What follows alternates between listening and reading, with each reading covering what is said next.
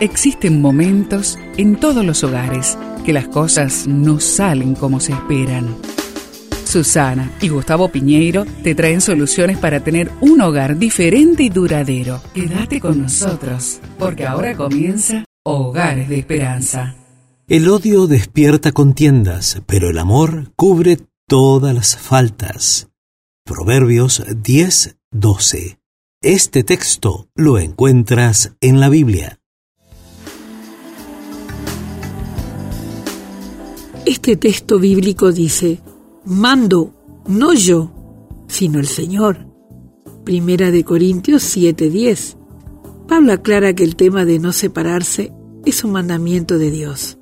Por lo tanto, aunque nuestra lógica nos dice que esa es la salida a la crisis, Dios tiene otras estrategias que debemos considerar aunque parezca duro e injusto para nosotros.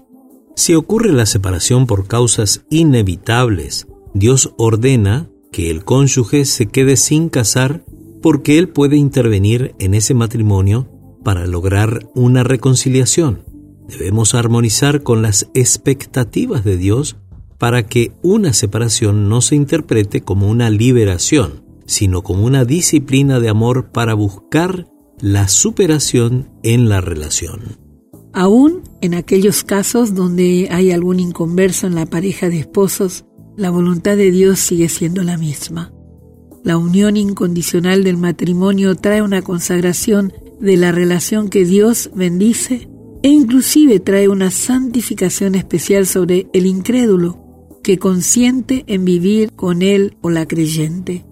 Aún los hijos se benefician espiritualmente de un matrimonio que mantiene, al precio que sea, sus votos matrimoniales para toda la vida. La Biblia menciona dos casos de divorcio o separación.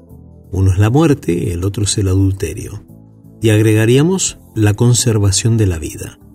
Solamente por causas de peligro de muerte, entonces también está aconsejada la separación, en el contexto que estábamos enunciando, que es para la reconciliación posterior, si es que así se logra, con terapia, tratamiento y a veces intervención de la justicia. Cuando tenemos problemas personales, ¿debemos tomar decisiones que según nosotros tengan sentido? ¿O debemos hacer la voluntad de Dios aunque parezca injusto? Recordemos que la separación no es una opción, el divorcio no es una opción. Solo la separación debe ser por causas terapéuticas. Te invito a orar. Amado Padre, cada vez me convenzo más de que tus pensamientos no son como nuestros pensamientos y tus caminos como nuestros caminos. Ayúdame a creer y confiar que tus designios para el matrimonio son perfectos y te lo pedimos juntos en el nombre de Jesús. Amén. Esperamos que el tema de hoy, junto a Susana y Gustavo Piñeiro, haya traído la esperanza a tu vida.